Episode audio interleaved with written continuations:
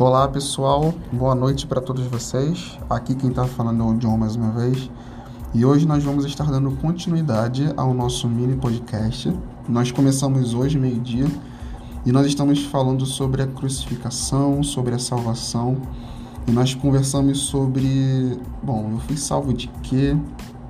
Por que Jesus veio e morreu por mim? Sabe? Qual era essa condenação? Qual era essa dívida? E hoje nós vamos estar falando um pouquinho mais sobre isso, tá bom? E essa é uma pergunta muito interessante. Eu fui salvo para quê? E a gente vai conversando mais um pouquinho sobre isso.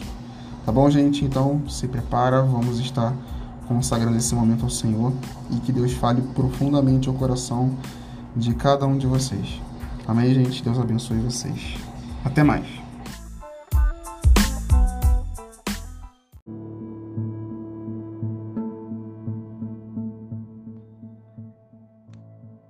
Boa noite, geração. Tio Fabiano aqui mais uma vez, passando para deixar uma palavra. E desde já eu peço que o Senhor esteja com a luz da sua verdade sobre a minha vida, sobre a vida de vocês, para que esta palavra, que é viva e eficaz, ela seja semeada, brote, cresça e dê frutos, e frutos com abundância. Hoje, sexta-feira, uma sexta-feira santa, ao qual o Senhor já estava com o seu plano de salvação preparado pelas nossas vidas. Eu faço uma pergunta, uma pergunta para mim, para vocês, para todos aqueles que estão ouvindo. Essa bênção que o Senhor colocou sobre as nossas vidas para nos auxiliar, para nos trazer esperança, uma ferramenta que tem trazido bastante alegria para o meu coração e eu acho que para o coração de vocês também. É a palavra que eu quero estar lendo hoje, mas eu quero fazer uma pergunta para vocês antes. Salvação. Para quê? Por quê? E para que fomos salvos? Para que você foi salvo? Fica para você refletir. E vou estar tá falando sobre isso. Mas antes eu quero que vocês abram a sua Bíblia em Mateus, capítulo 5, versículo 13, 14 e o 15. Vamos ler a palavra. E a palavra de Deus diz: vocês são o sal da terra. Ora, se o sal vier a ser insípido, como lhe restaurar o sabor? Para nada mais serve, presta senão para ser lançado fora e ser pisado pelos homens. Vocês são a luz do mundo. Não se pode esconder uma cidade situada no alto de um monte. Nem se acende uma lamparina para colocá-la debaixo de um cesto mas num só lugar adequado, onde ilumina bem todos os que estão na casa. Assim brilhe também a luz de vocês diante dos outros, para que vejam as obras para que vocês fazem e glorifiquem o Pai de vocês que estás no céu. Para que somos fomos salvos? Para que nós somos salvos? Para que fomos salvos? Essa é uma das perguntas que muitas das vezes questiona: para que você foi salvo? Esse texto aqui, ele deixa claro que Jesus ele coloca vocês são sal, vocês são a luz. Jesus ele não coloca vocês ainda vão ser, mas ele coloca vocês são a luz. Vocês são o sal. E nos dias que nós vivemos, é preciso ser sal e luz, porque este mundo padece por falta de conhecimento, esse mundo padece pelas suas transgressões e pecado. E nós, como igreja, temos falhado em ser sal e ser luz. Para que fomos salvos, geração? Para que nós fomos salvos? Torno a repetir. Para quê? Será que nós temos sido sal? Será que nós temos sido luz para este mundo? Ou nós temos usado os mecanismos que o Senhor tem nos dado para cometer as mesmas iniquidades? Hoje é dia de reflexão, dia de retrospectiva de nossas vidas, o que nós temos feito com as nossas vidas. Pare e pense. Porque o tio Fabiano que tem pensado e pensado muito o que ele tem feito com a vida dele. E como eu já falei, nós nunca mais seremos os mesmos, geração. Nunca mais seremos os mesmos. Depois dessa pandemia, depois desses dias em casa, o Senhor está restaurando a sua igreja, o Senhor está restaurando os nossos jovens. Para tudo tem um propósito, para tudo tem a mão do Senhor. Essa palavra vem hoje de encontro ao meu coração, até o coração de vocês, porque o Senhor requer de nós santidade, requer de nós dedicação, requer de nós comunhão. E muitas das vezes nós não temos nada disso. Nós queremos, queremos de Deus, mas o sacrifício vivo, ele já foi à cruz, já morreu, já sofreu por nós e já ressuscitou. Muitas das vezes a gente não consegue enxergar isso. Em 2 Reis, 2 Reis 5, conta uma historinha de uma menina, de uma menina que ela sabia para que e por que ela foi salva. A Bíblia não relata o nome, não relata a idade, diz que era apenas uma menina. Uma menina estava e foi levada cativa por um grande general para servir a esposa dele. E aquela menina ela não estava infeliz, ela não estava rancorosa, amargurada. Ela estava em paz com Deus. Sabe por quê? Porque aquela situação não levava ela a ser cativa, a ser prisioneira, porque todo aquele que está em Cristo é nova criatura e não tem prisão. Nós hoje achamos que estamos prisioneiros dentro do nosso lar, mas eu quero dizer para você que não. Nós não, não estamos prisioneiros, porque aquele que está em Cristo, ele é liberto, ele é livre. Acorda a geração. E aquela menina, o primeiro momento, quando ele, ela ouve as pessoas dizer sobre a lepra de Namã, ela declara: se o meu senhor soubesse ou conhecesse o profeta que há em Samaria, certamente ele ficaria curado dessa lepra. E aquela menina profetiza a cura sobre a vida daquele homem. E aquele homem, ele enche o seu coração de esperança, porque ele sabia que ele já estava sentenciado à morte e ao exílio. E aquela menina profetiza. E aquele homem, ele resolve procurar o seu rei que o envia até Israel para procurar salvação para a lepra dele. Preste bem atenção, geração. Será que nós, nós, se fôssemos levados cativo, teríamos a coragem, a bondade de dizer que havia salvação para aquela alma que tinha nos levado cativo? Será? Será? Fica para a gente pensar. Será que nós teríamos esse amor que só tem isso quem é liberto pelo sangue do Cordeiro? E aquele homem vai.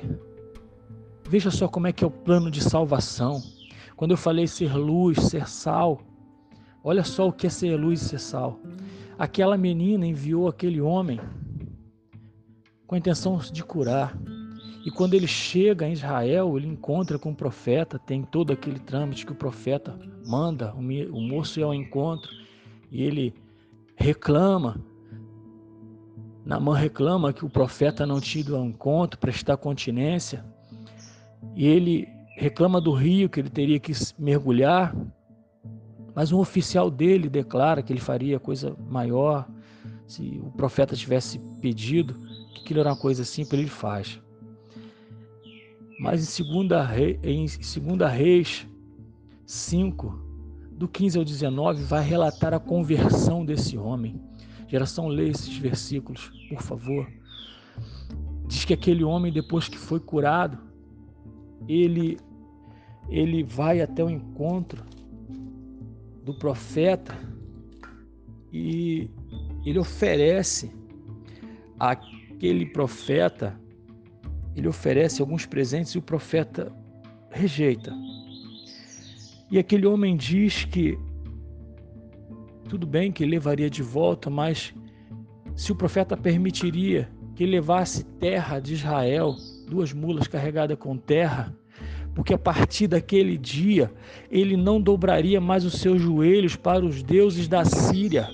Ele não se encurvaria mais para aqueles falsos deuses, porque ele sabia que só existia um Deus, que era o Deus de Israel, o nosso Senhor e Salvador Jesus Cristo. Ele relata que ele não se dobraria mais, que ele não se prostraria, que somente ao Senhor ele prestaria culto e o culto que era devido.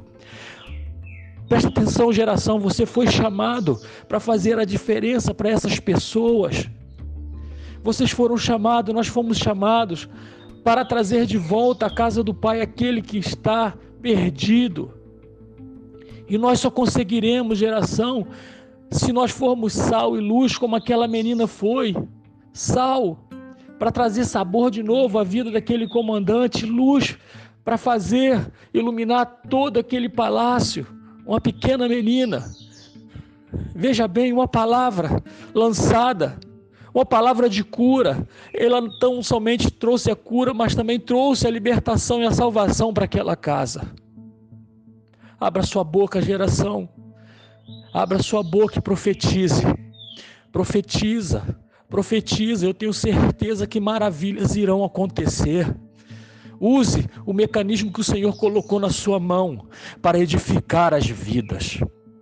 Envie mensagem, envie o pod, envie os links que os pastor, o pastor tem pregado, envie para todo aquele que ainda precisa ouvir a palavra. Não cesse, geração, de clamar ao Senhor, porque Ele vai se manifestar sobre a vida de vocês, porque Ele é fiel e justo, porque Ele é fiel e justo para nos livrar e salvar de todo mal. E por aqui eu encerro, geração com a palavra de bênção sobre a vida de vocês. Vocês são geração eleita, povo santo, sacerdócio escolhido do Senhor para fazer a diferença para esta geração. Deus abençoe. Um abraço, um beijo no coração de vocês e amém.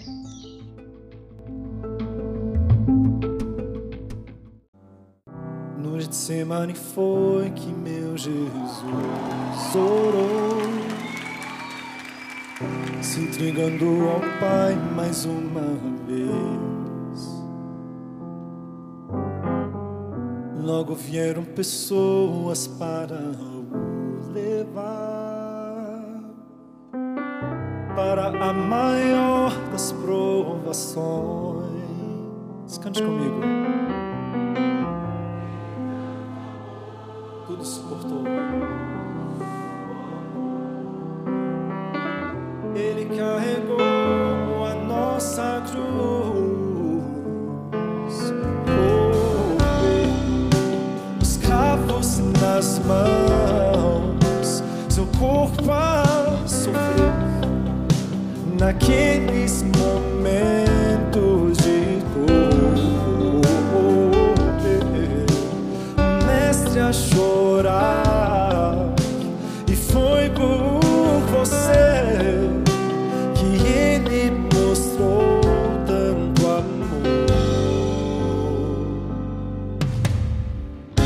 soldados cuspiam no seu rosto nu.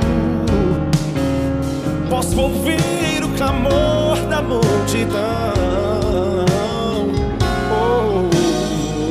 E Jesus a olhar aquele céu azul, pede ao Pai que lhes dê o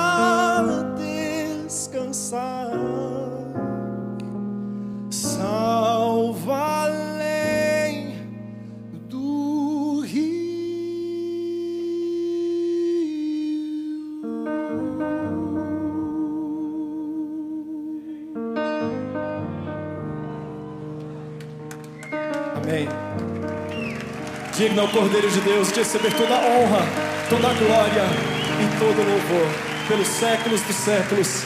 Amém. Obrigado, Paulinho, Érica, Melk, Paloma, Mozart, Jéssica. Muito obrigado. Mas nós não adoramos.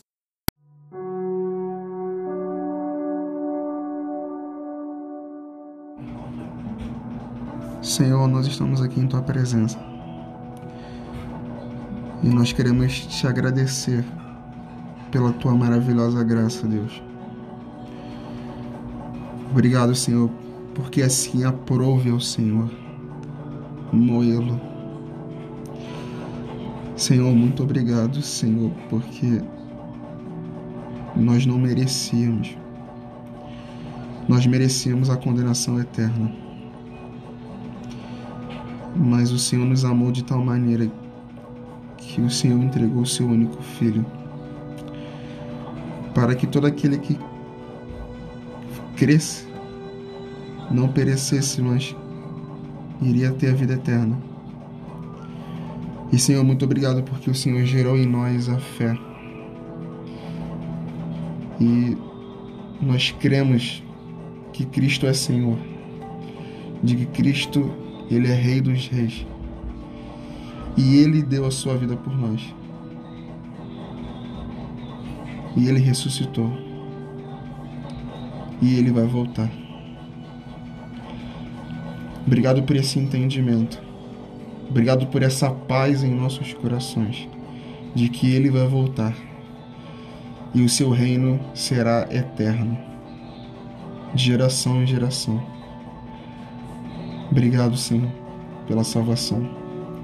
Obrigado porque o Senhor nos salvou de nós mesmos, da nossa condenação. Obrigado porque o Senhor nos salvou da ira divina, da justiça divina. Que possamos viver em gratidão, Deus, por tudo que o Senhor fez em nossas vidas. Que possamos entender a cada dia, Deus, a seriedade disso e o quão importante é isso em tudo que existe.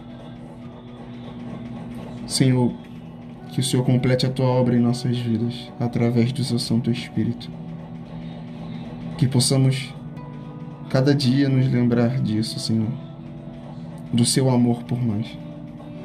Que possamos aprender sobre o seu amor e, da, e, e o quão necessitado nós somos da tua presença e quão necessitamos, necessitados nós somos do teu amor, Senhor.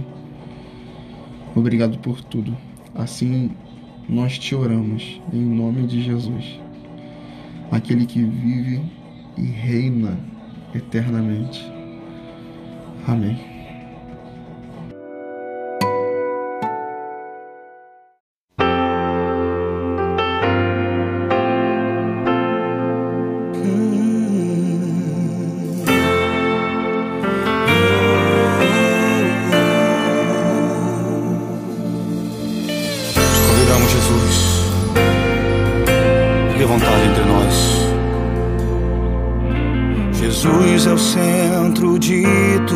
Que há.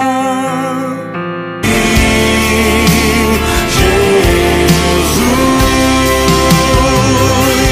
que em meu coração Cristo seja o centro, centro disso a igreja.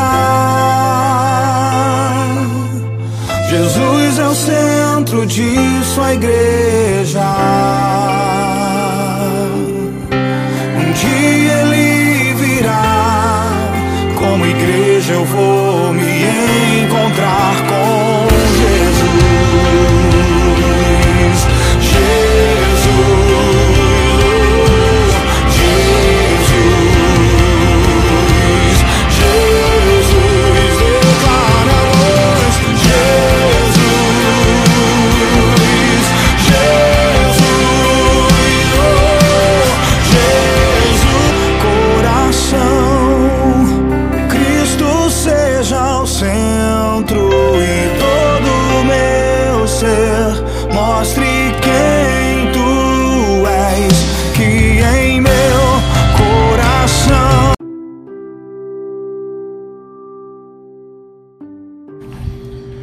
Bom, gente, nós chegamos ao nosso fim.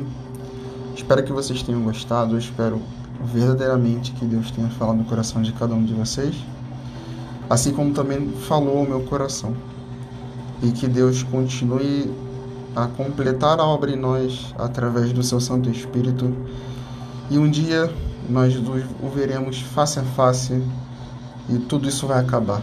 Toda essa dor, toda essa angústia e graças a Cristo Jesus que se entregou por nós, que foi aquele que nos justificou do juízo eterno, o juízo de Deus, da ira de Deus, a justiça divina. E graças a Deus por isso, graças a Deus porque Ele nos amou, porque Ele quis, pela Sua vontade, Ele entregou o Seu Filho e morreu por nós. Uma dívida que não era de Cristo, era de uma dívida nossa e nós não conseguiríamos pagar nunca, a não ser com a nossa vida, mas nós iríamos morrer eternamente. Mas graças a Deus por isso, que Deus tenha tocado profundamente o coração de vocês. A gente se vê na semana que vem com muita música, com muita mensagem de Deus para todos vocês, gente. Compartilhem para os amigos, para os familiares e que Deus abençoe a cada um de vocês, gente. Um abraço. Fui.